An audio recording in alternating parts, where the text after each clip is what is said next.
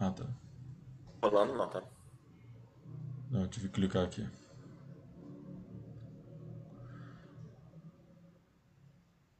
Começamos, estamos ao vivo, só vou. Opa, aqui Peraí, no, peraí. recebi a notificação do Facebook, acho que entrou em Araújo. Estamos ao vivo. Deixa eu só verificar aqui que a gente está fazendo uns testes aí, gente. Eu não sei se a gente já entrou ao vivo, mas aí a gente está Agora. Vendo se entramos eu e o Araújo, para eu não me sentir sozinho nessas lives da Zef. Deixa eu ver aqui, a gente está fazendo os últimos testes. Agora que eu acho que a gente entrou. Entramos nós dois agora, eu acho. Não sei se foi. Acho que no. YouTube que não deu muito certo, mas. Não tem Isso problema, aqui. mas a gente vai, a gente vai é, um ponto de cada vez, Felipe. Primeiro vamos começar a live aqui. Opa, vendo aqui, ó, tá rolando. A a Zef é ao vivo. Foi? Deixa eu dar play aqui, vamos lá. Vamos começar? Reunião aberta. É engraçado, o, o meu é, aparece você, mas eu não apareço, Felipe. Você tá vendo aí? Não, eu não tô conseguindo ver pra verificar. Você tá, tá Entra no aparecendo. Facebook da Zef. É isso que eu tô tentando ver. Perfeito, entrou, Felipe.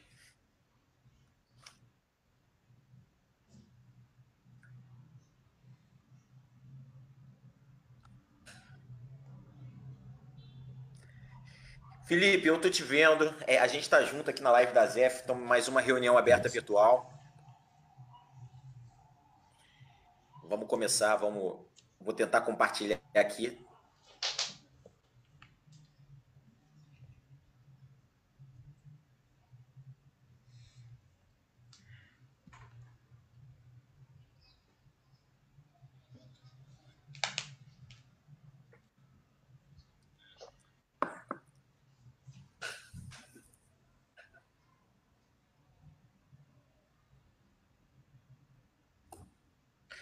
Pessoal, queria pedir para vocês, é, a gente está fazendo, obviamente vocês estão vendo, a gente está num ambiente aí de teste para poder melhorar um pouco essa live, porque é, a nossa ideia desde o início era que mais diretores da ZEF participassem. E, de maneira geral, é, é que vocês que estão entrando agora, por favor, já curtam a, a, a, a- aqui o link da live no, no Facebook. A gente tentou também no YouTube, mas ainda não foi possível sincronizar. Mas como a gente, a gente já está aí com, contando com o Felipe, já é um início, já é um, um upgrade do processo todo. E, e eu acho que aos poucos a gente vai melhorando, né?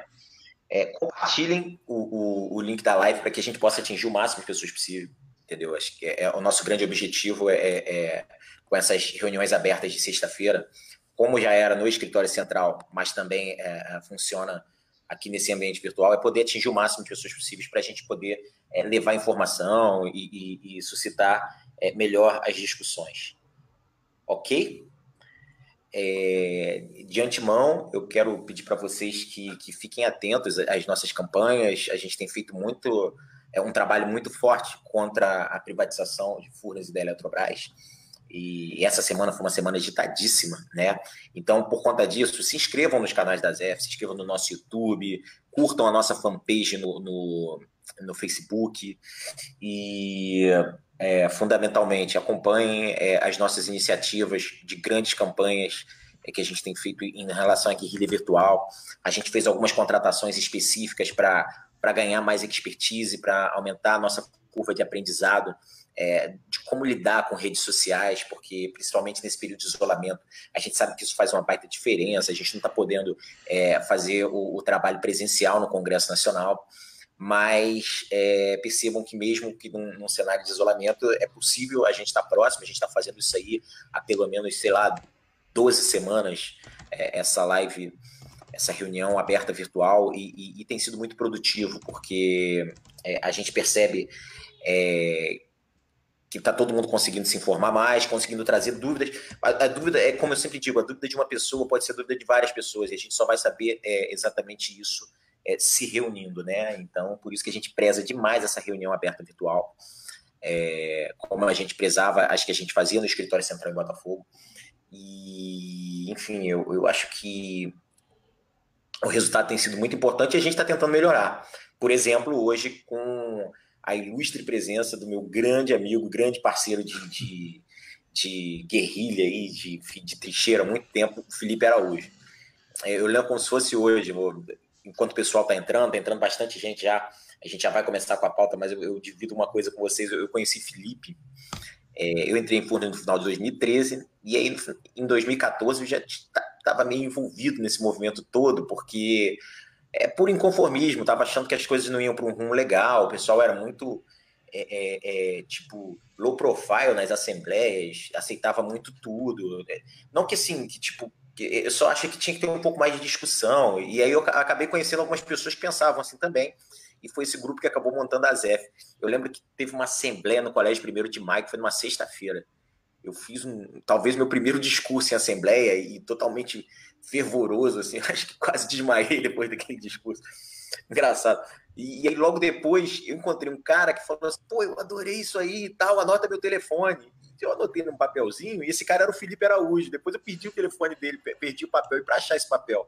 Aí quando eu achei, aí a gente pô, marcou um almoço, conversamos e tal, e começou a história toda.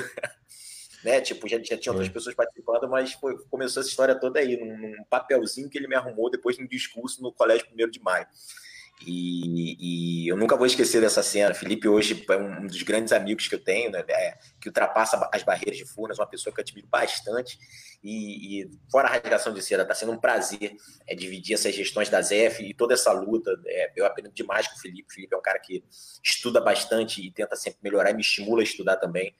E, enfim, é um prazer estar aqui nessa live hoje com ele, Felipe. Te amo também.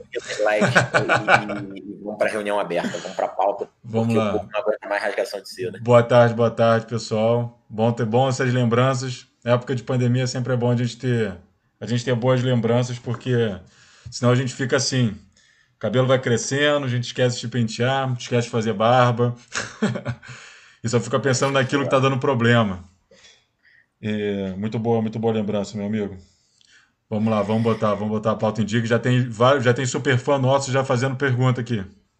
Opa, ótimo. A gente já vai responder todo mundo. Eu estou só terminando de bater a pauta aqui, porque hoje, como a gente teve esse, esse momento sui generis aí de, de entrar junto e tal, enfim, a gente ah, tá, E, e é... só para só algumas pessoas que estão acostumadas com a terminologia, porque tem várias pessoas, quem interage muito no site do, do, do, do Facebook, está seguindo a gente, está sempre ali comentando e acompanhando as, as, coisas que a gente está postando e compartilhando, o Facebook possibilita um badget, um, um, um, uma, uma, uma coisa que fica junto do seu nome quando você interage na nossa página, que é o super fã e você vai ganhando graduações, é uma gamificação do, da própria plataforma, tá? Não é nada por conta do próprio Facebook mesmo. E estimulamos que vocês é, é, se tornem super fãs da página, seus, seus comentários podem ser, podem ser melhor vistos pela gente nessa maneira. Ok, vamos lá. É, eu estou só batendo a pauta aqui. Essa semana a gente teve a GO, então a gente tem novidade de PLR. O pessoal pergunta bastante aqui e, e, a gente vai falar sobre isso. É, teve um webinar sobre volta do trabalho presencial. Foi uma semana bastante é, agitada e, e, eu tenho certeza que essa live aqui vai ser muito produtiva. É, como eu fiquei muito focado na pauta de privatização, é, aqueles que tiverem alguma informação que está faltando, que pode acontecer de faltar, por favor, passem aqui na lateral que eu vou ler para todo mundo. A ideia dessa, dessa reunião aberta é mesmo a gente poder trocar informação, ok? É, o Felipe vai falar um pouco sobre home office, sobre como é que está a situação na Petrobras, que, que ele acompanha também. O Felipe também, é, depois que tomou gosto pela coisa na ZEF, foi para o Sindicato dos Engenheiros, então, assim, ele acaba tendo muita informação das outras estatais também. E, e, e a gente está aqui hoje para aproveitar um pouco isso, né? O, o, a informação que ele tem é, além de Furnas, para que a gente possa agregar e, e ter uma informação mais qualificada. É, tem informe também sobre essa alteração da norma de férias, né? É, isso é uma coisa que a gente viu com bastante estranheza, mas, mas a gente vai tentar trabalhar isso da melhor maneira possível. Ok? É, eu queria também aproveitar para agradecer a, diretoria da ZEF, que não aparece aqui nessa live. A gente tem todo um trabalho de background que é feito com desde a parte de divulgação até até o processo de, por exemplo, responder as perguntas aqui na, na barra lateral. É, a Carol faz muito isso, alguns outros diretores é, entram e ajudam nessas respostas. Então, assim, para a gente isso é muito importante, porque é um trabalho que não aparece, mas assim, é, é, é fantástico. Eu estou vendo aqui que o pessoal já está entrando, Felipe. A Priscila, que sempre está com a gente, é super fã, dando boa tarde, boa tarde, Priscila. Fernando Pereira também, boa tarde. Kátia. Zé Ricardo já está fazendo pergunta aqui. O, o, o Alexandre Pelinson, é, eu não sei se estou pronunciando certo, está dando boa tarde. Boa tarde, Alexandre. Boa tarde, é, Nadir, tudo bem? Uh, o Zé Ricardo também virou super fã, já está com a gente. O Luciano Arruda, que é um grande compartilhador nosso, está assistindo. Boa tarde, Kátia, Ed Soares, uh, Daniel Faria, boa tarde, Daniel, Rita, tudo bem?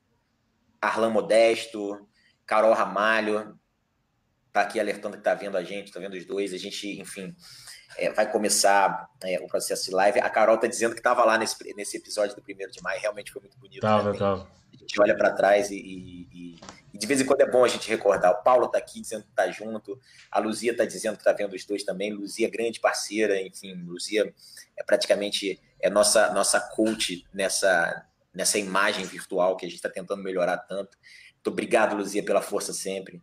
Rafael Oliveira também apareceu aqui. Rafael, além de super fã, é, é praticamente assim, é o 15 diretor da ZF, aquele cara que não está dentro da diretoria. É verdade. Mas ajuda a gente em tudo e, e, é o grande parceiro. Rafael, muito obrigado por estar com a gente. Jorge Ricardo também, outro grande super fã. Gente, tá todo mundo aqui já, então eu já aproveito para começar para dizer o seguinte: aqueles que ainda não são associados da ZF se associem, porque é, todas as nossas iniciativas, como essa iniciativa aqui, elas só acontecem é porque a gente tem um quadro de associados. É, o associativismo ele é fundamental para que a gente possa é, alavancar qualquer causa, entendeu? A gente só realmente está junto quando a gente está se associando. Né? Por exemplo, eu nunca poderia ser diretor da ASEF se eu antes não me associasse. Então, é, todo o processo começa com a associação. É, fora que assim o, o, associado, além de ter uma série de benefícios, ele também é, ajuda a financiar todas as iniciativas da, da associação. E a gente só consegue fazer iniciativas fortes com dinheiro, não tem jeito. Então, é importante que vocês se associem e também pensam aqueles seus colegas que, porventura, ainda não são associados, a se associarem. E, Vitor, vocês terem uma... Diga, Felipe. Só para só complementar, é, além do, do, do associativismo, né, que a gente sempre, sempre precisa e fomenta, é, eu queria também chamar o pessoal para fazer como o Rafael, que é o nosso, o nosso 15 elemento, para se tornar o 16 o 17 a gente precisa de gente não só que, que, que contribua financeiramente para as iniciativas que, enfim, tem custo. A gente precisa de braços, a gente precisa de mente, a gente precisa de gente engajada, a gente precisa de gente fazendo. A gente precisa muito disso. E não é só, só os diretores que podem fazer isso. A gente pode agregar vocês em grupos de trabalho e aí todo mundo trabalhar junto e fazer muito mais do que a gente está fazendo hoje. E quem não quiser se expor também é tranquilo. Eu falei aqui do, do Rafael que eu sei que para ele não tem problema, mas assim, tem pessoas que querem ficar mais discretas por, por um problema ou outro, porque não gostam simplesmente de aparecer ou, ou não querem é, é, associar a imagem, não tem problema. A gente dá para. Tem milhares de formas de ajudar, entendeu? A gente sempre pode buscar uma forma de ajudar e, e é fundamental que, porque a gente quer construir, que tenha mais gente ajudando, cada vez mais gente ajudando e participando, enfim. É, a gente tem, a gente tem um, um um legado da gestão anterior, de alguns diretores e conselheiros que são muito bons, que, que ajudam bastante, mas assim, é, a nossa luta é muito árdua, né? E, e, e, por ser árdua, por ser desde 2017, tem um momento ou outro que, que um vai cansar, né? E aí o outro tem que pegar pelo braço, levantar e falar, vamos junto, entendeu? E para que a gente consiga ter mais gente é, é, fazendo esse vamos junto, é, é, importante que pessoas que não necessariamente são da diretoria possam ajudar. É mais ou menos em linha com o que o Felipe está falando. Então, associem-se à ZEF. É, também peço àqueles que puderem, avaliem, associarem, é, se sindicalizarem. Acho que é importante fortalecer todas as instituições nesse momento, Sim. que é um momento que a gente está vendo de ataque institucional. Tá? É, vamos começar a pauta. Eu queria começar a pauta falando sobre. Podemos falar sobre home office, Felipe? Que eu acho que assim, o pessoal está tá bastante interessado Começar é... a falar sobre isso para dar retomada naquilo que ficou na semana passada, né? Fiquei devendo também, né?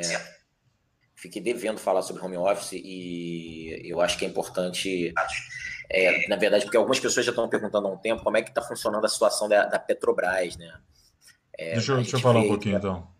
O claro, seguinte, a semana passada é, é, foi falado aqui da questão da Petrobras. Questão da Petrobras, o, a empresa ela colocou uma, um valor fixo de ajuda de mil reais. Muita gente me mandou mensagem, falou, pô, a gente tem que fazer igual e tal, não sei o quê. É uma coisa, uma avaliação muito superficial, gente. Por quê? Mil reais, um valor fixo, finito, não é recorrente. Ele vai cumprir, vai cobrir os seus gastos nos próximos 10 anos? Você vai ter gastos com home office, se esse home office for uma coisa constante, se for uma coisa constante, se for é, é, é daqui para frente, vai ter que passar por um processo de negociação. A gente está sabendo de uma, de, uma, de uma norma que está sendo rascunhada internamente da empresa. A empresa novamente, novamente, está ignorando não só o acordo coletivo de trabalho, como também todas as boas práticas de gestão de projetos. Eu sempre gosto de enfatizar muito isso. A gente está falando de problema de gestão não está falando de problema de ah, acordo coletivo de trabalho e tem que submeter a sindicato. Não é só isso, porque tem isso também. E não é se submeter a sindicato, é escutar os sindicatos, os sindicatos precisam participar da reformulação de normas ou criação ou reformulação de normas que tem grande impacto na vida laboral das pessoas. E isso com certeza vai ter grande impacto. Então isso já é um desrespeito a um acordo coletivo de trabalho assinado pela empresa. Mas, fora isso, se a gente estivesse falando só de gestores, de qualidade de gestores da nossa empresa, eles deveriam seguir as boas práticas de gestão de projetos. Isso é um projeto. De ouvir todas as partes interessadas. E eles não estão escutando as representações dos empregados. Isso é muito grave. Esperamos que em algum momento isso ocorra, antes de ocorrer o padrão, que é jogar a norma no, no sistema e falar que agora está valendo essa norma aqui. É colocar um valor fixo não é razoável.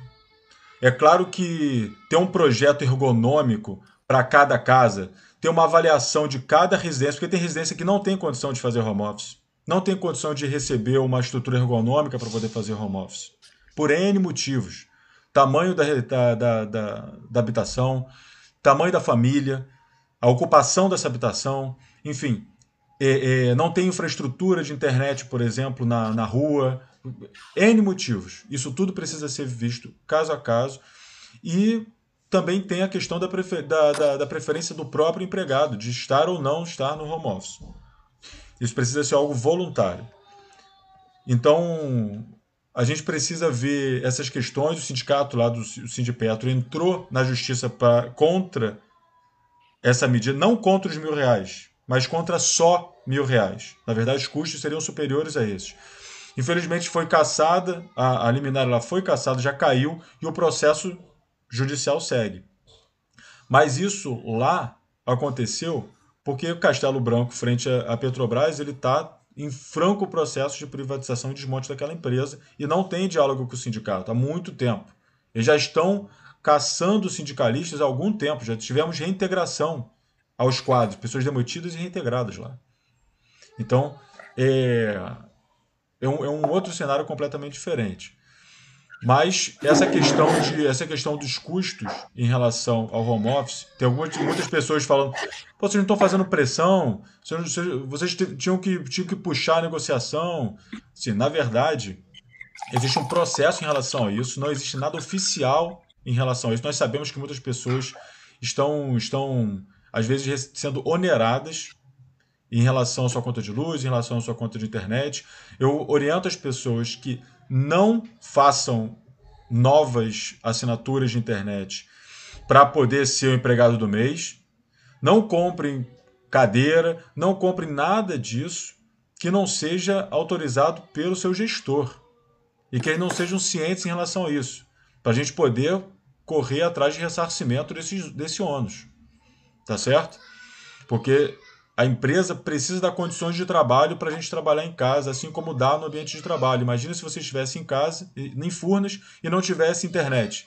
Você ia contratar uma internet para Furnas para poder fazer o seu trabalho? Se a cadeira tivesse quebrado, você ia lá comprar uma cadeira para poder fazer o seu trabalho lá no escritório de Furnas? Não iria. Então você tem que pensar isso em casa se você estiver fazendo home office.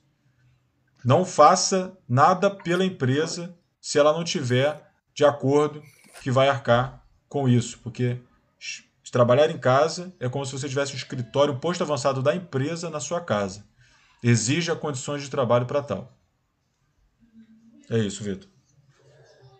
Perfeito. É, e linkado a isso, Felipe, é, o, o, Felipe foi muito assertivo, a gente já vem falando aqui sobre isso.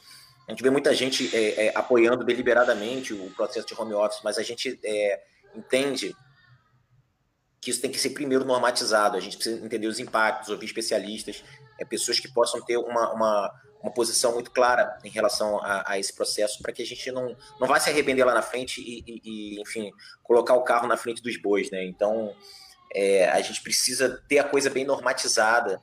É, você vê aí várias empresas que as pessoas, onde as pessoas estão reclamando que estão trabalhando 24 por 7, que, recebendo e-mail de madrugada, e fica aquela coisa, que horas eu vou responder? Em Furnas, em Furnas eu já estou recebendo esse tipo de comunicação. De, de pessoas que estão trabalhando muito mais, meio que para provar que está trabalhando em casa, porque não tem o um controle. E, então, daqui a pouco estão correndo risco de, de ter um burnout, alguma coisa nesse sentido. Teletrabalho pode ser positivo dependendo da situação, dependendo da circunstância, dependendo das regras. Por si só, pode ser altamente lesivo e significar hiperexploração do trabalho. E, eu vejo também pessoas é, reclamando que, poxa, que, que está atrapalhando um pouco a vida familiar, porque se você, é, na verdade, não é, é, é levar a sua casa para dentro do trabalho, é levar o trabalho para dentro da sua casa. E aí, é, é, só que normalmente você né, pode ter uma situação de, de morar com outras pessoas e, e, ter que saber conciliar isso. Não é, não é simples, não é fácil.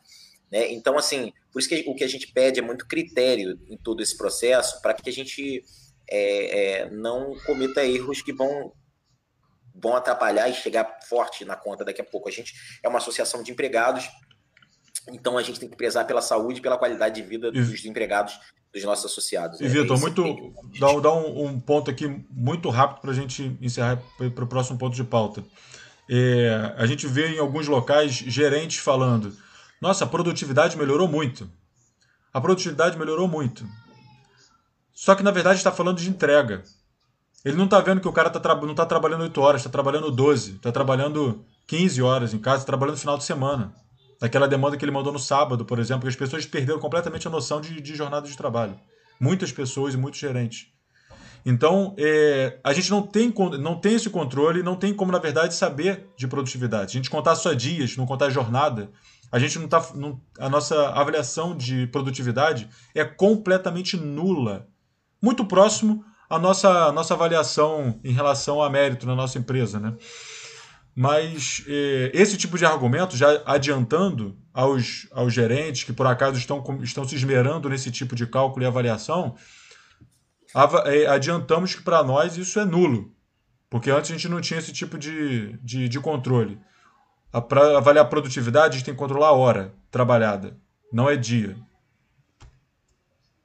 Certo. Vamos lá, gente. Eu vou fazer aqui então agora. A gente já entra, pega um gancho nesse ponto de pauta para ir para o próximo, que é, é, essa volta ao trabalho presencial. Até falaram volta da produtividade ou alguma coisa assim que, que tipo, na verdade, é, não condiz com a realidade, porque tá todo mundo produzindo, a empresa segue firme aí de pé e, e ninguém parou durante esse período de pandemia. É, um, eu estou aqui contando com o apoio de um outro diretor nosso, Rafael, que não conseguiu entrar ao vivo aqui. O outro, na verdade, a gente tem o Rafael, que é o 15 diretor, e, e, mais dois Rafaéis nessa diretoria da ZF. Então, é. assim, estou contando com o apoio do, do, Rafael Freitas. Eu vou ler aqui um resuminho que ele fez, que eu acho que é mais pontual. Como eu fiquei muito envolvido na pauta da, da privatização essa semana, para a gente falar sobre retorno ao, ao trabalho, é, eu não consegui assistir ao webinar, mas, mas vi as repercussões. E, enfim, em, em, Furnas, acho que todo o grupo Eletrobras vão ser usados, é, utilizados critérios de bandeira. E aí cada polo de Furnas vai ser avaliado periodicamente, e aí ele será atribuído uma bandeira que vai considerar é, principalmente os casos de Covid-19 e a ocupação de leitos é, naquela região. Atividades presenciais em Furnas. A, a previsão de, de, começo desse processo, é, dependendo da área e da bandeira, vai ser 11 de agosto em Furnas. Chesp, Eletrosul e CPEL já retornaram.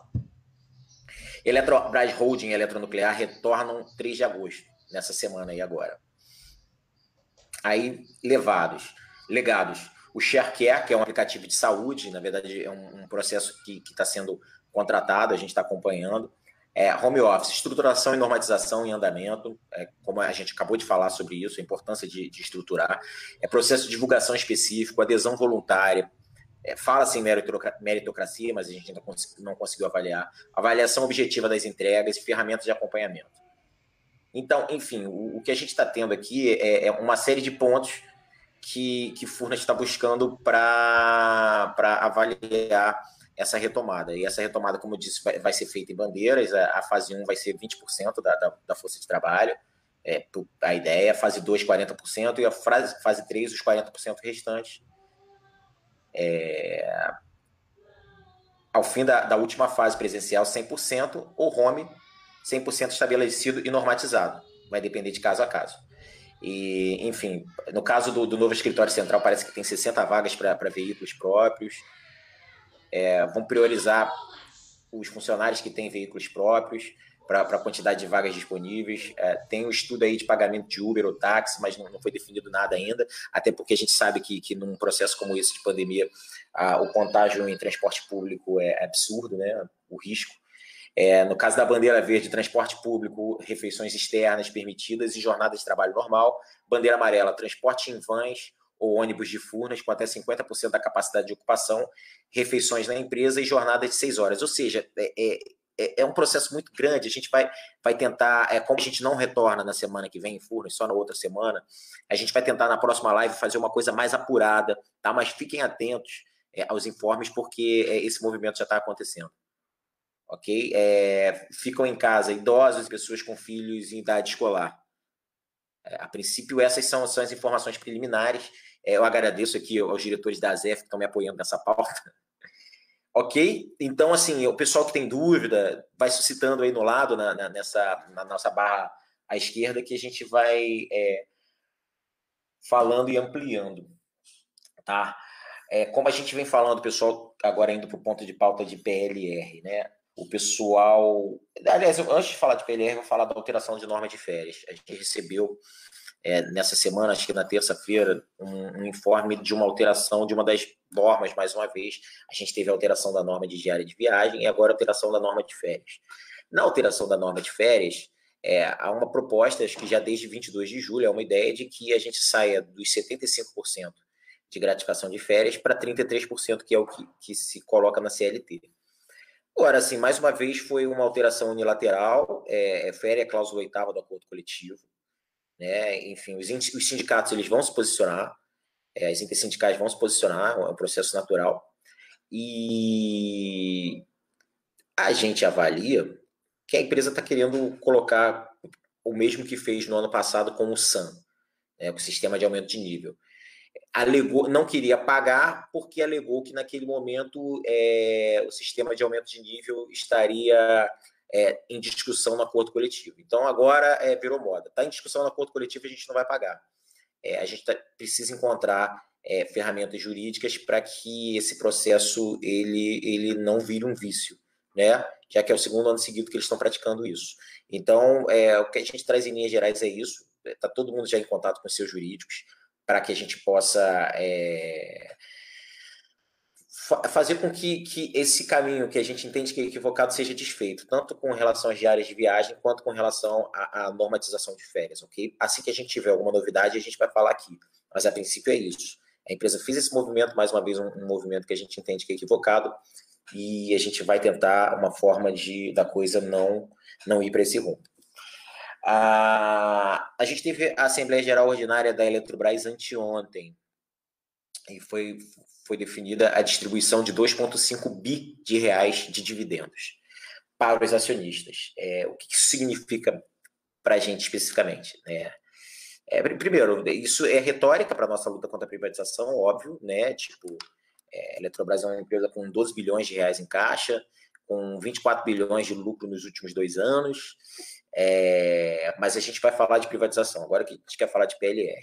Na lei da PLR, é, existe um teto que se relaciona com a, a, a, distribuição de dividendos e o teto de PLR. Então, você pode distribuir é, de PLR até no máximo 25% do que você distribuiu de dividendos. Se a gente está falando de, de 2, 2 bilhões e meio, é, fazendo um cálculo aqui de cabeça, a gente, acho que a gente está falando de um teto de 625 milhões de reais em dividendos, ok?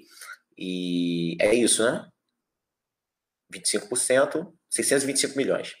E aí eu acredito que, por exemplo, isso seria suficiente para distribuir duas folhas para todas as empresas. No entanto, é, é, não é só a, a, distribuição de dividendos, é um teto. A gente precisa ir aí nas metas operacionais de cada empresa. É, já foi feita uma, uma reunião preliminar há, há, duas semanas, onde a empresa divulgou os, os resultados para que cada subsidiária pudesse ter uma avaliação. Isso foi dentro da comissão área. É, é, possível que a partir de agora, nas pró nos próximos dias, é, é, bem provável que o Coletivo Nacional dos Eletricitários faça um, um, um boletim é, esclarecendo tanto quais foram os resultados apurados quanto qual a expectativa de PLR. É, na verdade, a informação que, que nós tivemos de bastidor é que apenas duas subsidiárias tiveram alcançaram todas as metas, só que são totalmente pontos questionáveis e, e que já geram aí é, divergências e controvérsias, controvérsias que a gente vai tentar, pelo menos na mesa aí, junto com a comissão paritária, que tem um pessoal muito qualificado, é, equacionar para que a gente possa ter uma PLR justa e digna, dando lucros sucessivos, com cada vez menos empregados. Né? A gente, como a gente sempre diz, a gente não quer nada que não seja nosso por direito. Ok? Uh, vale lembrar que no final do ano passado a gente assinou um termo de PLR e, e isso foi aprovado em assembleias pelo Brasil inteiro, com base nesse termo que a gente está tocando o processo. Eu quero ver aqui, antes de mais nada, se, Felipe, é, se a gente tem aqui é, alguns a gente já tem alguns comentários, eu estou vendo aqui que o pessoal está falando, fazendo perguntas. O Zé Ricardo, é, a Priscila, a gente vai fazer o seguinte: vai entrar no último ponto de pauta, que é privatização, e aí a gente vai respondendo as perguntas, ok? Pode ser assim, Felipe? Perfeito. Ok, vamos lá. Privatização da Eletrobras. É, a gente teve uma semana muito agitada, né? Normalmente, as, as, semanas anteriores também foram. Só que as semanas anteriores foram agitadas porque o governo deu muito cascudo na gente, enfim, produziu muita notícia é, o, ministros falando, líder do governo na Câmara, é, falando em favor da privatização, da importância de privatizar, e, e, chegaram no Senado, foram no Eduardo Braga, e assim, a partir daí a gente fez um, um trabalho forte. É, aliás, antes de entrar na pauta de privatização, é da pauta também, mas assim, a ZEF está fazendo uma pesquisa de engajamento é, em redes sociais sobre a privatização. Vocês devem ter recebido o link no WhatsApp, e é fundamental que vocês respondam. Porque, assim, a gente só vai conseguir fazer um trabalho mais apurado de rede social se a gente tiver um diagnóstico preciso da nossa base. Tá? Então, se vocês receberam a pesquisa da ZEF, respondam, por favor. Respondam, divulguem para os seus colegas. É, é, ela não é uma pesquisa restrita ao Grupo Eletrobras, mas o nosso principal alvo são os empregados de Furnas, Chesf, Eletronorte, Eletrosul, Eletropar, Eletronuclear, CEPEL, e Amazonas GT. É, no caso, quando eu falo Eletrosul, CGT, Eletrosul, essa fusão aí da CGT com a Eletrosul. Ok? Então, assim, é muito importante que vocês divulguem essa pesquisa, que vocês respondam essa pesquisa, porque a gente só vai saber, por exemplo, para poder quantificar se é melhor que a gente vá pelo WhatsApp, pelo Instagram, pelo Twitter, pelo Facebook, pelo Telegram, é, se vocês derem esse, esse diagnóstico para a gente. A gente precisa desse insumo para a gente começar a fazer ações é, um pouco mais agressivas. A gente até recebeu, a gente tá, o que a gente está fazendo é exatamente uma guerrilha virtual. A gente até recebeu umas críticas pelo nome, mas, gente, olha só, não dá. É, a gente chama de guerrilha mesmo porque é, é para que, que, as pessoas se sintam provocadas a participar de uma verdadeira guerrilha, que, que não é mal nenhum. A gente usa argumentos técnicos, mas é uma guerrilha. Vou, vou chamar de campanha, de quermesse? Não não tem que ser uma coisa que serve, que, que faça com que as pessoas é, é, estejam mobilizadas a, a participar. E, e, a gente está fazendo um trabalho muito forte. Não só a ZEF, obviamente, a ZEF tá, faz um trabalho complementar. O Energia Não é Mercadoria está fazendo um trabalho fortíssimo, fantástico. É, é, é, a nossa campanha principal e, e a ZF apoia essa campanha principal. O que a gente está fazendo, na verdade, agora é um trabalho complementar, buscando elementos que possam subsidiar e ajudar é, toda essa campanha do Energia Não é Mercadoria, que, que já tem aí três anos e, e, e tem é, nos ajudado muito a ganhar narrativa e a conquistar corações e mentes. Ah, a nossa, a nossa, nosso background pediu aqui para lembrar para falar da pesquisa, eu nem tinha visto, mas já, já falei. E no final vou voltar a pedir para o pessoal é, é, participar da pesquisa. E, enfim, na semana passada, é, nós tivemos uma reunião muito proveitosa, né? um pouco antes da, da foi na quinta-feira, eu acho, é, um pouco antes da live. Tivemos a live com o Glauber, que foi sensacional, mas enfim, é, na semana passada nós tivemos uma reunião com o senador, senador Marcelo Castro. Ele é do MDB do Piauí, né? logo por ser do MDB, é da mesma bancada do Eduardo Braga, que tem se posicionado favorável à privatização da Eletrobras. E essa, essa reunião do Coletivo Nacional dos Eletricitários, na qual eu participei, entrei para falar de Furnas, da importância é, é, de Furnas para o Sudeste, para o Centro-Oeste, principalmente, enfim, e dos nossos empreendimentos, da nossa frente parlamentar, é, o senador nos ouviu bastante, é, e a gente conseguiu ter um diagnóstico de como as pessoas avaliam a Eletrobras no Senado. É impressionante que muitos senadores não têm noção real dos nossos números, né? E, e eu queria é, até destacar que a gente tem feito nessas reuniões uma apresentação técnica é, que foi construída pela AEL, mas que hoje que é a Associação dos, dos Técnicos e Engenheiros do Grupo Eletrobras, mas que hoje é uma, uma, é uma apresentação que é nossa, do Coletivo Nacional dos Eletricitários. A gente está é, tá aí empoderado dessa apresentação, que é, que é muito argumentativa. É, aliás, assim, em nome da ESEL, eu, eu, eu saúdo o, o, nosso amigo Ícaro Chaves, que está sempre com a gente participando de, de todas essas iniciativas. É, é em nome do CNE, saúde Fabíola, Fernando e, e Nailor também, então, que são grandes companheiros aí de trincheira, é, com os quais a gente tem aprendido muito e, e evoluído bastante. Mas, assim, a, apresentação em si, ela é, é, da mesma forma que a gente faz uma agenda de defesa que é contra a privatização, a gente agora passou a fazer também uma agenda ofensiva. É, essa apresentação da Exel, ela, ela, vem materializando aquilo que a gente já vem falando é, nas últimas lives, na, nas últimas reuniões abertas, e o próprio CNE faz isso também, todas as lives e reuniões abertas. É o nosso discurso. A Eletrobras precisa ser é, utilizada para recuperação e desenvolvimento do Brasil, geração de empregos, né? Então a gente fez essa apresentação para o senador, ele ficou impressionado, ele não tinha noção de que a gente vinha lucrando aí 24 bilhões nos últimos dois anos, que a gente gerou 27 bi é, é, de receita é, nos últimos tempos e, e que a gente está com 12 bilhões em caixa, que a gente está com uma relação de geração de caixa e de dívida de 1,6 e, e essa é uma relação assim muito saudável para se voltar a investir e que a Eletrobras está pronta para fazer investimentos específicos para desenvolvimento do Brasil e geração de empregos. E aí a apresentação é cirúrgica, ela fala de, de Tapajós, é, é, fala de, de, uma terceira casa de força em Tucuruí, e, e também tem propostas, projetos de eólicas e, e de placas solares nas nossas, é, nos, nos, nossos grandes reservatórios. Se a gente pegar cinco dos nossos maiores reservatórios hoje, Serra da Mesa, usina de Furnas é, e Sobradinho, e, e colocar aí é, dentro desses cinco maiores reservatórios, 10% da capacidade deles, colocar placas solares, a gente está falando de 2,2 gigas é, de energia limpa, rápida para o Brasil, com pouco impacto ambiental e com geração de 60 mil empregos só nessa iniciativa. Então, assim, é, é, é uma agenda positiva, é, o, o, governo federal lançou há um tempo atrás aí, acho que em abril, o programa Pro Brasil, e a gente acha que é, o que a gente quer é integrar esse programa Pro Brasil e dizer que a Eletrobras está aí para gerar emprego, tem capacidade de investimento, hoje não investe porque não quer, ou omissão de gestão, mas hoje não investe porque não quer, e a gente está pronto para investir e desenvolver o Brasil, e que essa discussão ela suplanta qualquer tentativa de privatização. É, é, as estatais elas têm que ser utilizadas é, para aquele é, para sua vocação, que é desenvolvimentista. É o que a gente acredita e é o que a gente está propagando. Não custa lembrar que a Eletrobras, é, assim como as outras estatais, ela não concorre à lei de teto dos gastos.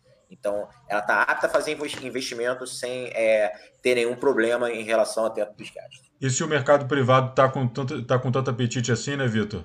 Que eles venham com novos empreendimentos, né? Exatamente. Pegar uma empresa é, totalmente saneada, com 30% de share de, trans, de geração, 50% da transmissão, metade dos grandes reservatórios do Brasil, levar isso por 16 bilhões, é, isso é uma pechincha. E se eles querem investir em energia elétrica no Brasil, façam projetos do chão, como a gente fez a vida inteira. Greenfield. A gente investiu aí, é, exatamente, Greenfield. A gente investiu 400 bilhões é, uma vida inteira e agora não vão levar por 16. Não vão levar por nada. Mas assim, façam grandes projetos estruturantes, tá? É, façam novos empreendimentos e, e concorram nos leilões, se conseguirem levar da gente. Então, assim, comecem do chão. É isso. Sabe? Quer, quer participar? A gente não tem monopólio, não começa em projetos do chão. E, enfim, a gente, ainda na continuação dessa agenda, a agenda com o senador Marcelo Castro foi muito importante porque ele deu vários caminhos para que a gente pudesse seguir dentro do próprio Senado, deu várias orientações.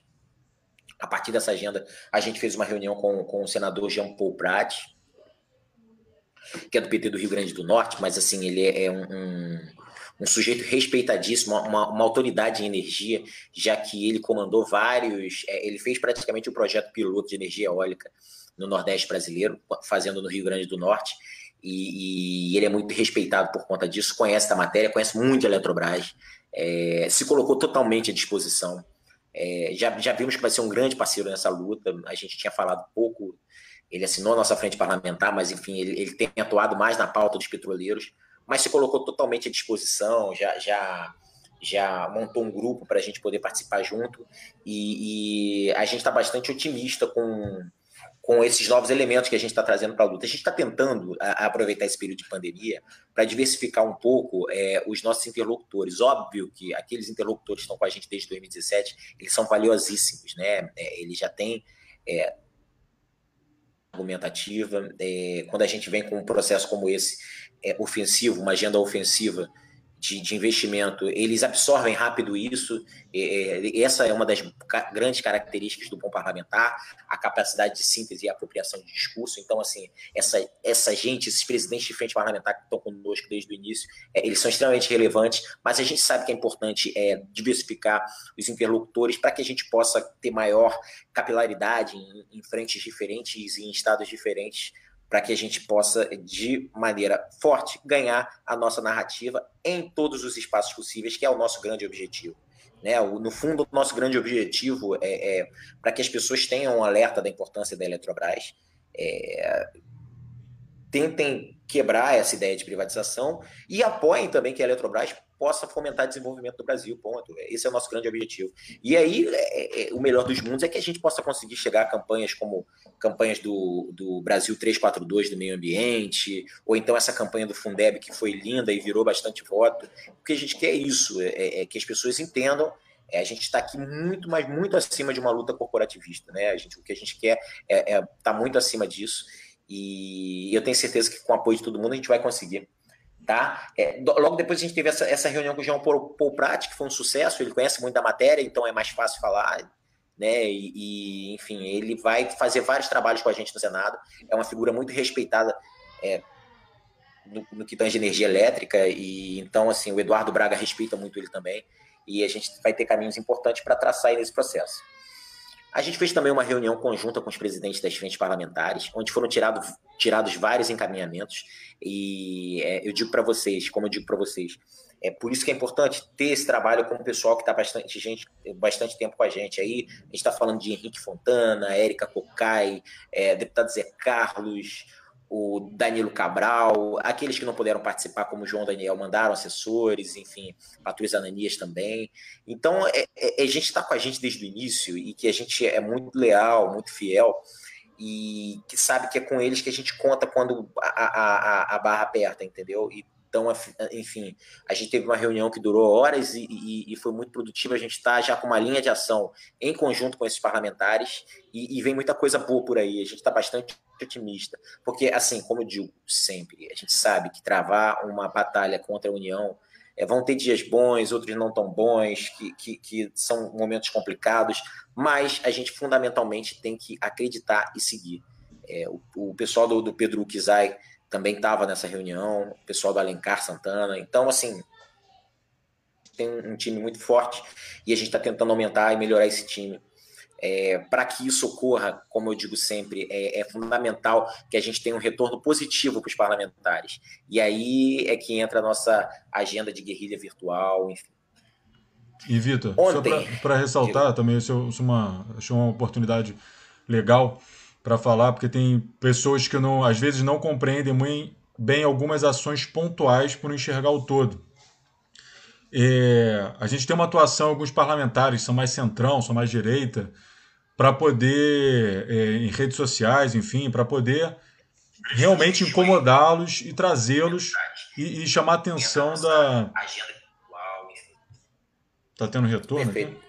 Não, não, não, é porque eu abri aqui no. Ah, tá. É porque quando você entra falando, eu saio aqui compartilhando a nossa live um monte de Ah, não, tá, tudo bem, tudo bem. Não, pensei que, um que, o, pensei que fosse aqui, igual, pensei que fosse, fosse aqui comigo. Não, não, não. O. E aí algumas pessoas até questionam, pô, vou ficar mandando mensagem para esse cara, esse cara não vai, esse cara não sei o quê. Não, a gente tem várias frentes, na verdade. Que a gente tem frente, a gente tem frente com a direita. A gente tem frente com esse, com esse público e a gente tem um frente muito forte também com quem está com a gente desde sempre. Então, a gente não está deixando de, de, de, trabalhar, eles sabem muito bem disso, tanto que a gente.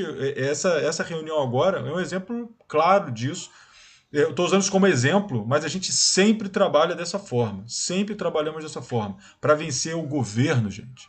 Para vencer quem está com o poder na mão, tem que ter estratégia multicamada. Não adianta ficar, ficar no monofásico e achar que vai dar certo, não. A gente tem que estar tá multicamado. Eu até compartilho com você o que a gente ouve de alguns parlamentares. O Glauber, por exemplo, ele fala muito, cara, esses caras de, de Furnas e da Eletrobras, eles estão conseguindo aí quebrar a bolha da direita, então eles apelam para o regionalismo, e a gente tem que saber usar isso a nosso favor. Né? Se a Eletrobras está em todos os estados da federação, a gente vai ter um trabalho aí em relação ao regionalismo muito maior, muito mais forte, né? Tipo, é, regional muito mais forte. Então, é, é, a gente tem que trabalhar com esse apelo, a gente tem que usar isso a nosso favor. Até porque nossa é, é, pauta não é como, como educação e meio ambiente, que é uma coisa que se vale do senso comum. Então a gente Exatamente. tem que fazer estratégias que, na verdade, ninguém está fazendo.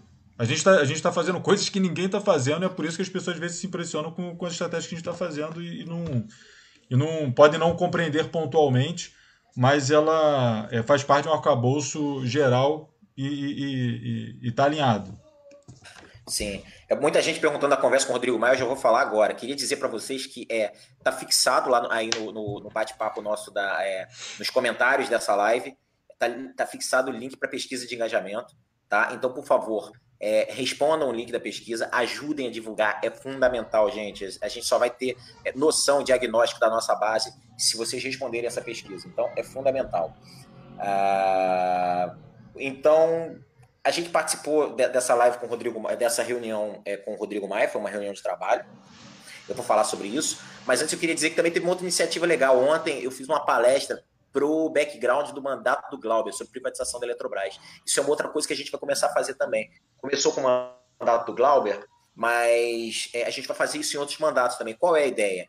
Que todo corpo técnico dos mandatos que são mais próximos da gente é, é eles possam ter é, todo, toda a nossa dialética, todo o nosso discurso. Aí eles recebem depois apresentações nossas, para que eles estejam mais envolvidos ainda na causa. Porque, assim, como eu digo sempre, parlamentares eles nadam naturalmente em superfície. Você vai ter é, é, um, um, deputado como o Glauber, que é muito ligado à área de, de soberania nacional, como o Molon, que é muito ligado à área de meio ambiente. E aí, assim, é, é, eles vão ter um foco principal, mas eles vão ter que responder de tudo. É, esses dias teve uma, uma reunião para medida é, na Câmara para medida provisória que terminou três horas da manhã. E aí é uma medida provisória sobre energia elétrica e outra sobre educação e outra sobre saúde. Então, assim, você tem que estar tá, tá dando em todas essas superfícies. E, e, e contar só com, com, é, com a atenção das assessorias é complicado, porque vem bombardeio de todo lado. E é por isso que a gente tem que tentar, da melhor forma possível, com muita humildade e respeito, óbvio. A gente só está é, levando a nossa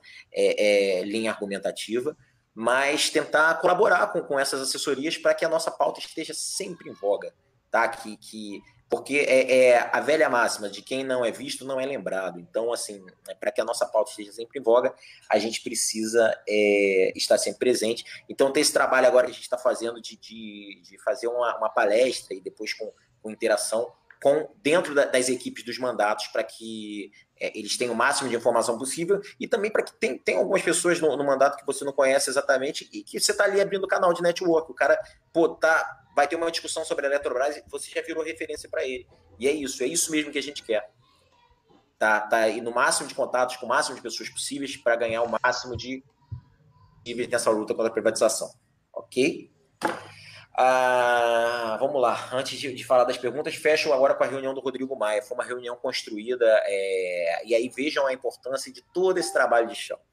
Né? A, a, deputada Perpétua nos recebeu, Perpétua Almeida é líder do PCdoB na Câmara hoje, e tivemos uma boa conversa. A partir daí, ela fez um artigo é, sobre a Eletrobras que foi publicado no Globo, com o apoio da nossa assessoria de imprensa, a publicação.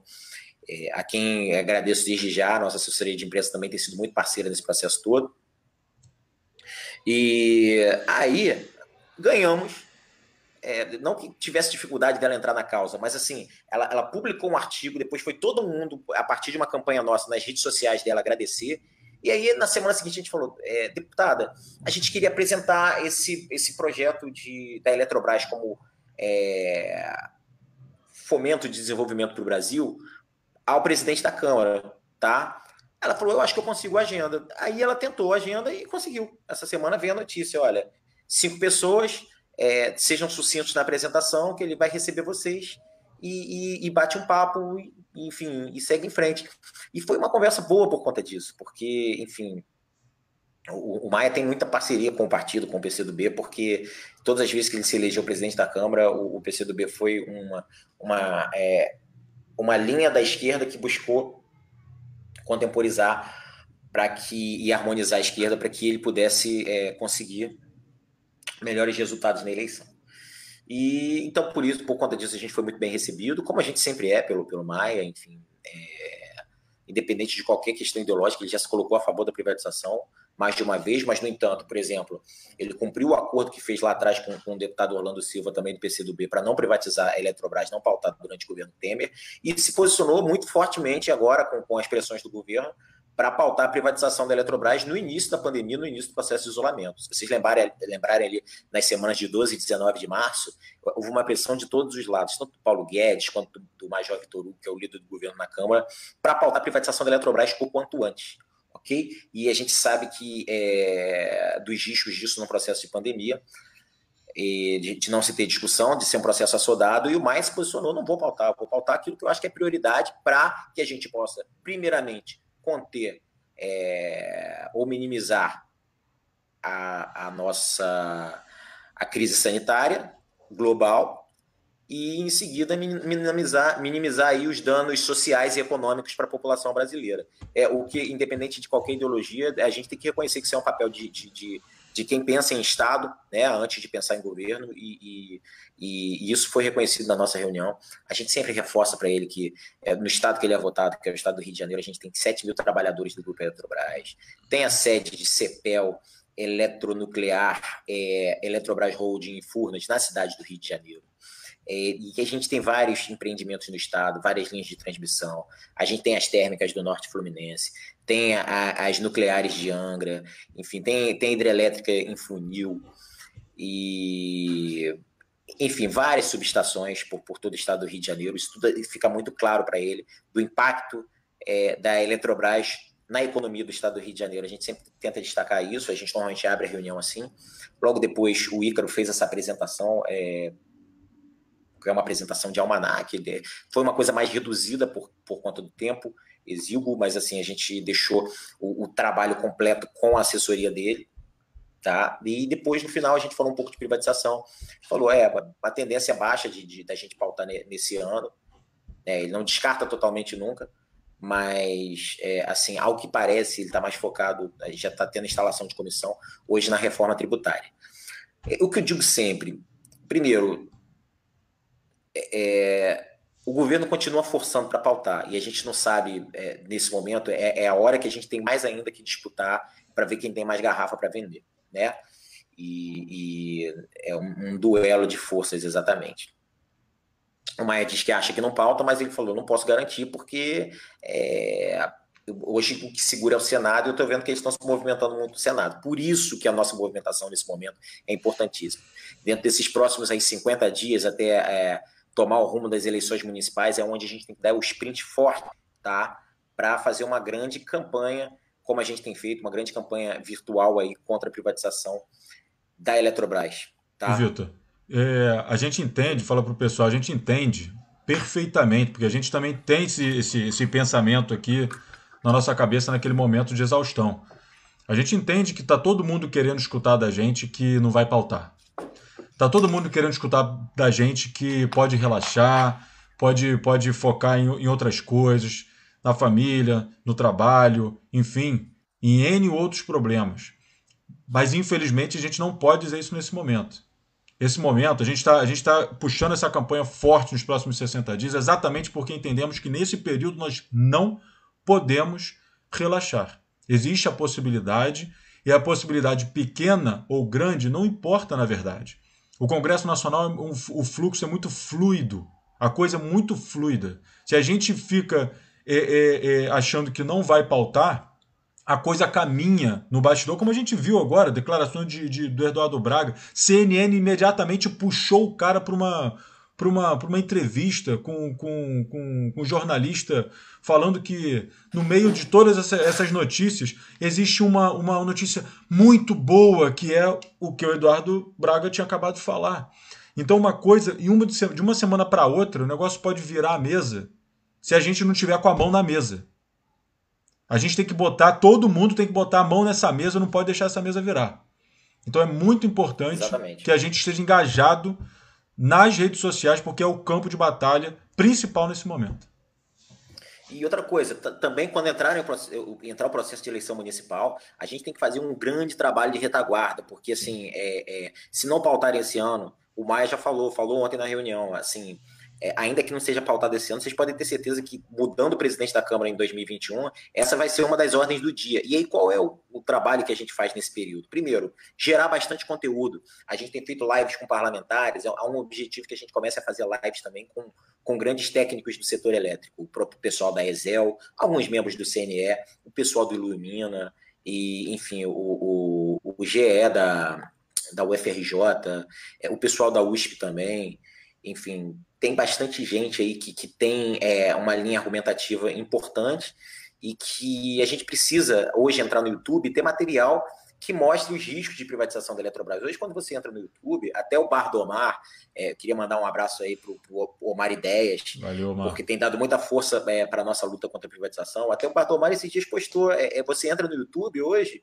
digita Eletrobras, você só vai ver gente dizendo, olha, o que eu ganho na, é, oportunidades, nas ações com a privatização da Eletrobras. Então, assim, é, é, é, o que a gente quer é equilibrar essa narrativa também no YouTube e poder gerar vídeo de conteúdo para que as pessoas vejam quais são os riscos reais de privatização. Então, durante as eleições municipais, a gente também não vai parar. É, a gente vai continuar fazendo nosso trabalho e, e assim, é hora de da gente poder intensificar e preparar as nossas ações jurídicas, é, aquilo que a gente entende que vale a pena ser denunciado. E, e, e também é, é, é, a hora da gente pegar todo esse material que a gente fez até aqui e se preparar para aquela que deve ser a grande batalha, entendeu? E, que é quando o governo falar, olha, a partir de agora, comissão especial instalada, a gente vai fazer, é, é, não medir esforços para focar na privatização da Eletrobras. Esse momento a gente sabe que vai chegar. Né? É, pode, pode não ser agora, o Maia não garantiu, mas pode não ser agora, nas próximas semanas mas ele vai chegar é, nos próximos meses, a gente sabe disso. E, e nesse momento a gente tá, tem que estar tá preparado, a gente não pode ser pego de surpresa, a gente não pode pensar que assim que a gente vai começar a agir é, é quando eles colocarem, é, publicarem o, o despacho para criar a comissão especial. Quando esse momento chegar, a gente já tem que estar tá com toda a nossa estrutura, sabendo e com estratégias, sabendo o que a gente tem que fazer. Porque se a gente não fizer isso, é, a gente não tem a menor chance, tá? Porque, então, se você, assim, então, se você não tem perfil no, no, no, no Twitter, não tem perfil no Instagram, não tem perfil no Facebook. Esse momento é o momento de aprender. É o momento de aprender, fazer e começar a se a interagir com a ferramenta, porque ano que vem a gente não vai ter tempo de aprender. Vai ter, o tempo que a gente vai ter vai ser para agir. Sim. Gente, é, então, é, eu tenho dizendo que a reunião com, com o Rodrigo Maia foi, foi muito é, boa nesse sentido, que a gente conseguiu apresentar nosso projeto. É, a gente já saiu da reunião para ir para uma reunião sobre jurídico, eu e Ícaro, mas ali mesmo a gente já escreveu uma minuta, que foi essa nota que saiu hoje na imprensa. Agradeço mais uma vez a nossa assessoria de imprensa, a nossa assessoria parlamentar. Eles são fundamentais nesse processo. Não adianta a gente achar que vai fazer a luta só com voluntarismo. É, a gente precisa estar é, tá bem assessorado, porque é, sozinho a gente não dá conta. Né? Enfim, a gente agora está vendo. Eu não sei se vocês conseguem perceber o, o, o, gap de qualidade que começou a ser na nossa comunicação, é quando a gente começou a contratar agora para fazer esses trabalhos de guerrilha virtual. Então, assim, é, é, a gente investe nisso mesmo. Por isso que a gente fala que é importante que as pessoas se associem, porque isso tudo custa dinheiro. Mas, enfim, é, é, é, é, com isso que a gente consegue ter uma assessoria de imprensa forte. E aí, tipo, ontem, é, cinco e meia da tarde, acabou a reunião com o Maio. Falei, gente, parem as máquinas que a gente precisa soltar uma nota de São Manhã. A gente precisa soltar uma nota. E a gente conseguiu emplacar a nota na Denise, que é do Correio Brasiliense, para vocês tenham uma noção. O Correio Brasiliense, ele é, é um dos principais de toda Brasília, de todo dos três poderes, entendeu? É, assim, entra nos três, é, entra nos principais pontos de clipping. Então, assim, quando a gente emplaca no, no, no Correio Brasiliense, a gente está chegando onde a gente mais quer, que é, é na mesa de cabeceira dos parlamentares. Tá? Então, para a gente isso é muito importante. Eles veem um recado como esse. O Rodrigo Maia recebe a gente, é, recebe um, um, um, projeto de investimentos, uma agenda positiva da Eletrobras. E, e, e, também logo em seguida fala dos números que a gente distribuiu dividendos, que a gente deu lucro. Então, assim, placar uma nota dessa é para ser comemorado sim. A gente tem dias que, que, que a gente é, é, toma uns cascudos aí, mas hoje o dia foi bom, foi uma semana produtiva e a gente tem que realmente comemorar, e mas saber que, assim, é, valorizar as nossas vitórias, mas saber que a gente ainda está muito longe do fim. E a gente vai aí, é por isso que é uma guerra de guerrilhas. Essa guerrilha foi nossa. Outras eles já levaram, mas a gente vai continuar firme nessa guerra de narrativas, ok? Hoje, a gente tem, ainda hoje, às 19 horas, no canal da, da Fatorelli, da Maria Lúcia Fatorelli, é, uma live falando sobre dívida pública e privatização. É, a gente pensa aí nessa, nesse grupo, grande grupo de lives de técnicos, trazer a Fatorelli em algum momento, que é parceira nossa, já veio aqui no Entifu do Rio, um Entifu que a Zef organizou com o Senge e palestrou muito bem. Então, 19 horas tem uma live no canal da Fatorelli falando sobre privatização. Ah, e 20 horas a gente vai ter e aí eu peço a todos aqueles que puderem assistir, assistam. Fiz até uma brincadeira esses dias, é melhor do que drive-in. É, assistam no canal Energia Não é Mercadoria, tanto no YouTube quanto no Facebook, a, a live com o deputado Pedro Kizai. A gente vai ter aí parceiros é, do setor elétrico participando, Eduardo Beck, Thiago Vergara, tem mais um outro colega, acho que é o Mauro, que vai participar, e o Pedro, que é uma figura fantástica, o presidente da Frente Parlamentar em Defesa da Eletrosul, e está com a gente aí desde o início dessa luta, é um cara que, que, que realmente tem ajudado bastante e, e, que não foge da luta. E, enfim, é importante que todos prestigiem, tá? É, vou tentar colocar aqui o link tanto da Fatorelli quanto o do Pedro Kizai é, nos nossos comentários, ok? Gente, importante nessas, importante nessas lives, é importante assistir. É uma métrica importante em termos de algoritmo, mas é muito importante também é, interagir. Fazer comentários nessas lives, por mais que seja fulano Rio de Janeiro, fulano Goiás, fulano, por mais que seja um comentário muito simples, é claro que se conseguir contribuir muito melhor, mas é, interagir é o que vai fazer o algoritmo entender que aquilo é um conteúdo relevante. No Facebook, o compartilhamento, o compartilhamento é uma ferramenta absurdamente poderosa para poder fazer essa divulgação orgânica. E no YouTube, a, a melhor métrica é o curtir. Mas compartilhamento também ajuda muito, bastante. Então, comentem, curtem e compartilhem o conteúdo. Tentem não esquecer desse protocolo, porque isso vai fortalecer e muito o canal. E tirando quem não se inscreveu ainda no canal do Energia na Mercadoria, ou quando tiver uma live na, na ZEF, entrem e curtam e, e, e, façam todo esse protocolo e sejam assinantes do, do canal também. Ativem o sininho para poder ser notificado no caso do YouTube. Compartilhem conteúdo. Enfim, os canais do Energia na Mercadoria, o canal da ZEF também. Então, assim, a gente chama bastante atenção para isso, para que o pessoal possa estar é, atento né? É, para a gente é muito importante que a gente é, consiga ter o máximo aí de, de repercussão. Dos, próprios, dos próprios sindicatos também que compõem o CNE, existem várias iniciativas, federações e sindicatos que estão pautando também o assunto. Também participem, prestigiem. Não só a, a, o, o, conteúdo que vocês estão vendo na hora, mas o canal que também está veiculando o canal. Desculpa esses áudios que estão entrando aí, gente, é que eu estou tentando aqui, acabei de postar lá no nosso, no, no, nos comentários da nossa live é, o, o, link aí para a página da Fatorelli, ok? E aí, então, por isso, entre na live da, da, é, da Fatorelli hoje, e às 19 horas, e logo depois já emendem com a live do, do Energia Não é Mercadoria, com a live do Pedro Kizai. Pedro, Pedro é um cara fantástico, tá, gente? Assim, eu digo para vocês, de verdade, é um cara que tem, que tem trabalhado muito com a gente, ajuda muito na nossa luta. É, é, um cara incansável. Eu lembro de um, de um episódio muito engraçado que a gente ia ter a votação do, do relatório do projeto de lei da privatização da Eletrobras. E aí a gente queria fazer um ato tipo de com, com, um ato meio que teatral, né, com velas, né, não acender as velas exatamente, mas espalhar um monte de vela, mostrando que assim eles iam precisar daquela vela porque a privatização ia significar apagão. Como é que a gente entra com isso no Congresso Nacional? O próprio pô, tipo, o staff do Pedro entrou com as velas para a gente, é, e não eram revistados e tal, para a gente poder fazer. Aí não, não foi preciso porque a gente conseguiu tirar de pauta. Mas percebam que assim, tem bastidores e, e, tem situações como essa que só grandes parceiros vão estar com a gente fazendo isso, e o Pedro é um desses grandes parceiros, como tantos outros. Então, assim, hoje tem live do Pedro, estou colocando o link agora na, é, nos nossos comentários aqui.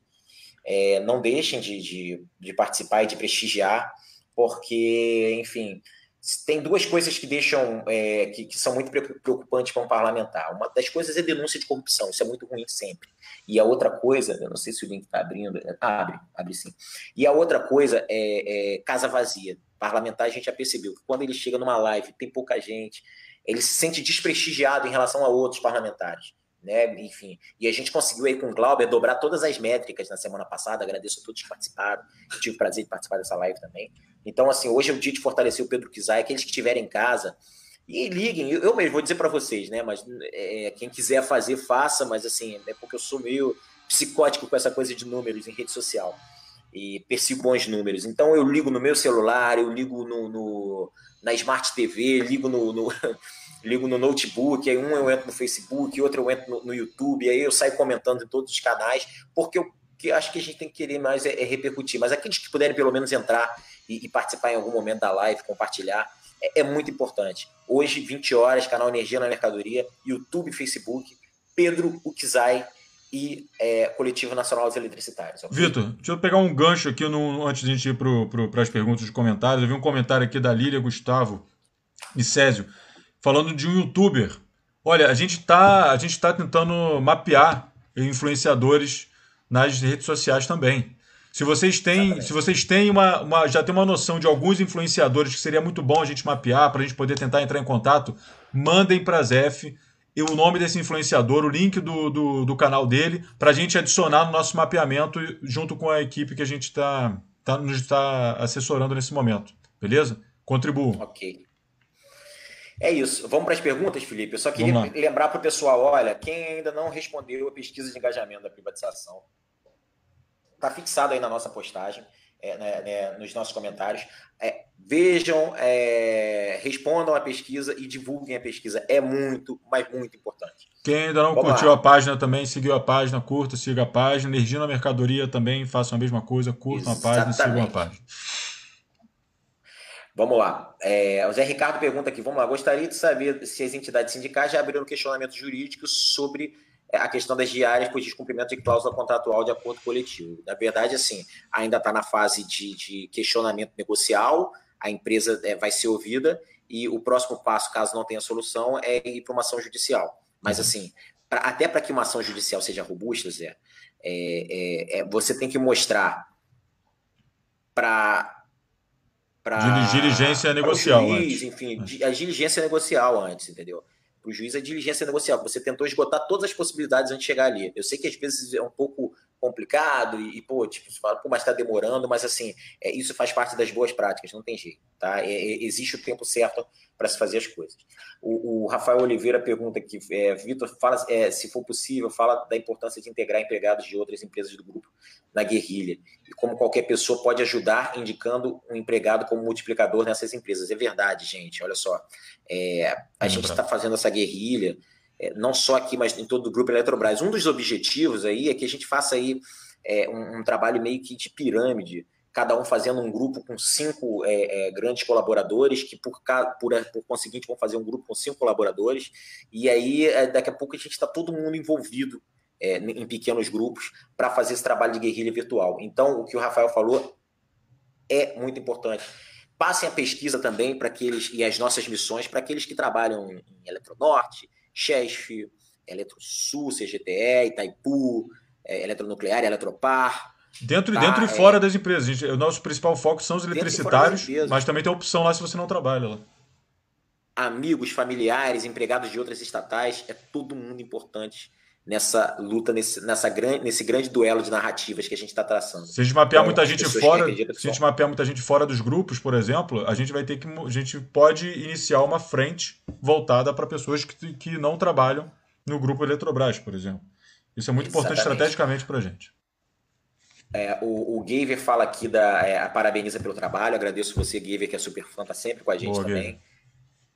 É, Gaver que é de BH, mas está agora na usina de Furnas.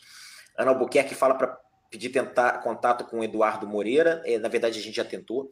É, eu e, e, Felipe Chaves somos é, bastante. A gente gosta bastante do Eduardo Moreira. A gente teve em Brasília no ano passado é, para eventos no Congresso Nacional e na, à noite a gente foi no, no, lançamento de um livro dele. Enfim, ele recebeu a Torre de Furnas. A gente ali abriu o canal e, e a gente está tentando, tá? Mas caso alguém consiga melhores contatos, a Érica aqui já responde a Ana, diz que a gente já fez contato mas que a assessoria dele é cheia de pauta, e realmente é. Mas se alguém tiver algum atalho, a gente agradece muito. O, o Daniel Faria diz que a live de Furnas de ontem, a live de Furnas de ontem, o, o, superintendente informou de antemão, se não me engano, que o teletrabalho será implementado de forma gradual e não obrigatória. Falou sim, Daniel, eu também tive essa informação. E, e como eu disse, a gente, como é muita informação, é, essa questão das ondas e, e das faixas, das bandeiras, na verdade, a gente vai tentar absorver melhor essas informações e na live da semana que vem a gente vai falar com maiores detalhes. Mas eu também tive essa informação, que é gradual e não é obrigatória. É, mas assim, de todo modo, assim, não é obrigatório, mas acaba o que a gente tem que evitar nesse processo é qualquer tipo de constrangimento, né? E é aquele que, que não se sente obrigado a ir e não quer ir. É, ele não pode sofrer nenhum tipo de retaliação. Então é esse tipo de coisa que a gente tem que saber cuidar. Não que a gente ache que a empresa vai retaliar, mas a gente tem que tentar prevenir esse tipo de coisa. E ver quais são as condições que estão sendo oferecidas para as pessoas ficarem em casa também. Sim.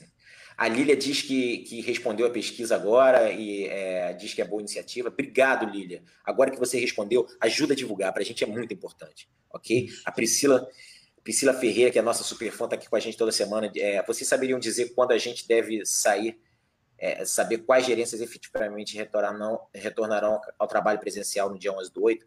A gente ainda não sabe, mas assim, a gente vai levantar todas essas informações para a live da semana que vem, ok?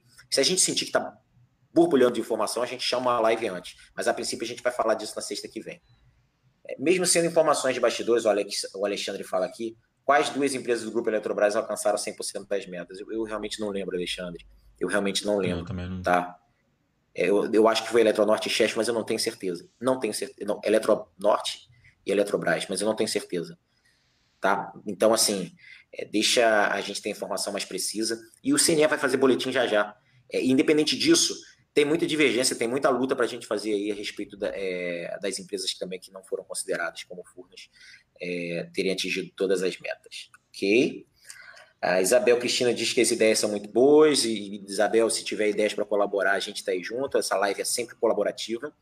A, a, o Denis fala: nossa avaliação de desempenho é, não está servindo para nada. Concordo, Denis. A gente já fez uma discussão sobre isso nas últimas lives. Na verdade, está servindo para coisas negativas. A Eletronorte e a Eletrobras usaram para demissão e agora querem usar para balizar é, a PLR. Exatamente. O PCR 2010 não fala de nada disso e a gente não vai aceitar desvio de finalidade na nossa avaliação de desempenho. Ok? Ana Albuquerque diz aqui: entrei arrasada, vou assistir de... atrasada. é, vou assistir depois. Assista depois.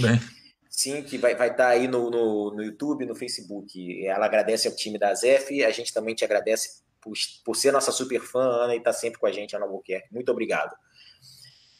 Fernanda, boa tarde. A, a Érica elogia a colocação do Felipe, eu também elogio. Obrigado, Felipe, por estar aqui hoje com a gente. Valeu, Espero que você esteja nas próximas sempre.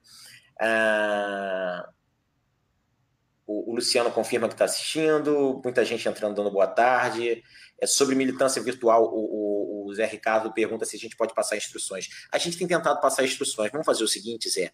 É, você diz exatamente o que está faltando esclarecer, e, e, eu vou pedir que a gente também poste essas instruções aqui ah, na, na, na página do Facebook sempre. Mas se você ver essas postagens, por exemplo, vamos no senador Marcos Rogério. Lá tem todas as instruções, quais canais que você tem que entrar, é, é, quais linhas argumentativas que são interessantes de seguir.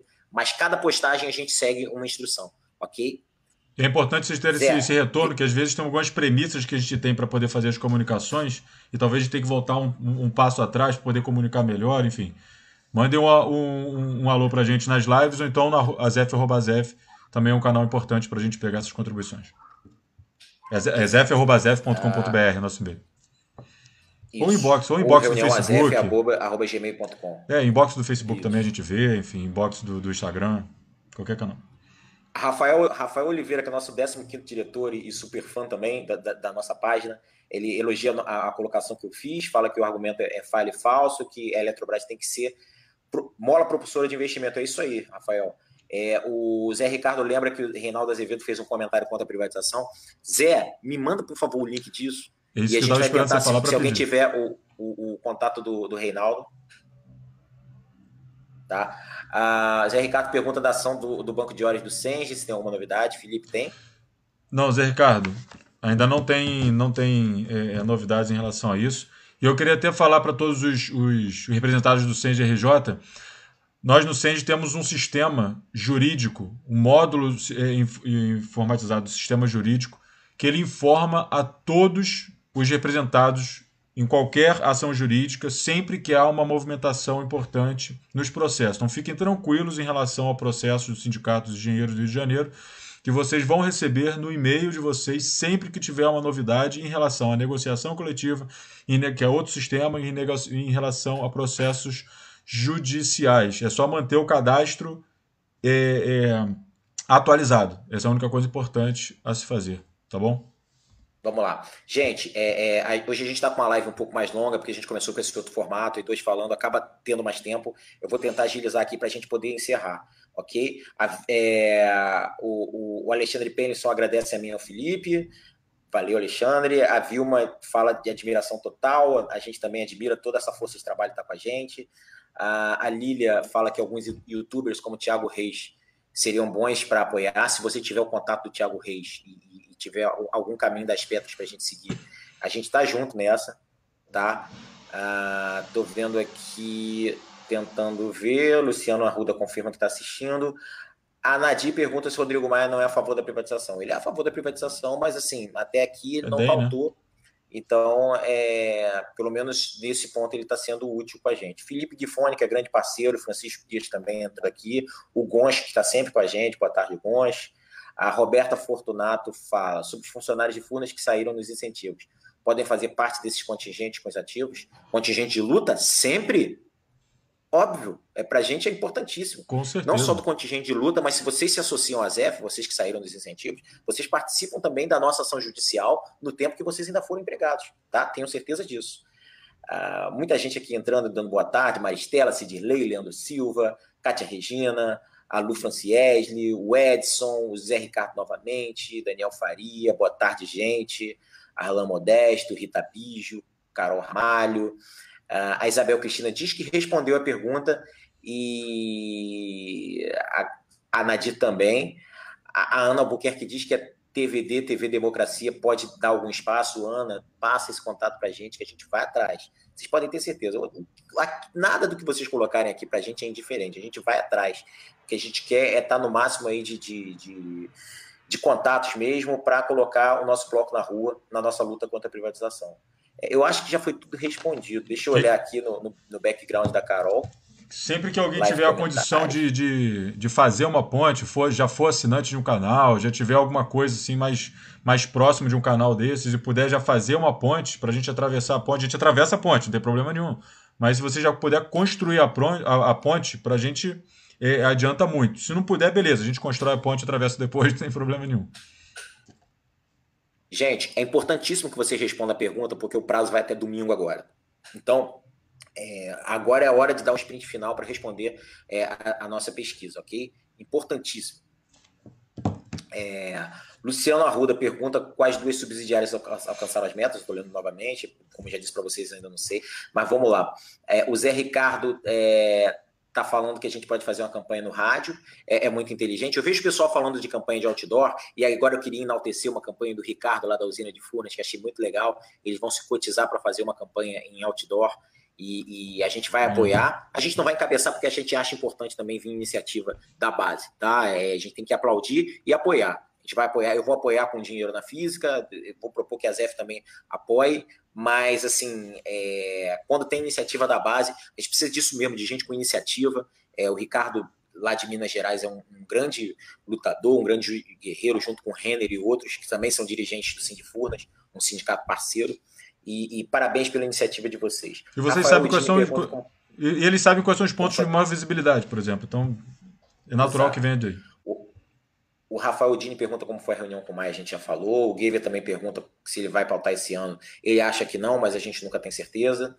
Uh... A Ana botou uma coisa importantíssima aqui, Vitor. Votem nos parlamentares que apoiam a gente no Prêmio Congresso em Foco. Hoje é o último dia. Entrem, vamos valorizar esses, esses parlamentares. Hoje é o último dia do Prêmio Congresso em Foco. Vamos entrar, é, vamos colocar o link aí, tá? Para que vocês entrem e votem ok? Ah, deixa eu ver aqui, o Rafa, sobre o Rafa eu já falei, e, e parece que tem algumas pessoas naturalmente que, que têm medo de represália quando vão fazer essas campanhas. Gente, vocês podem fazer um perfil que, que não, não tem a identidade real de vocês, é, é para que vocês se protejam, isso é muito comum nas redes sociais. Isso, na verdade, não é um fake, é, uma, é um avatar, uma forma de vocês não, não, não. Vocês são pessoas reais, vocês não são robôs. Só que vocês não estão identificando o nome. Isso, muita gente faz isso, enfim.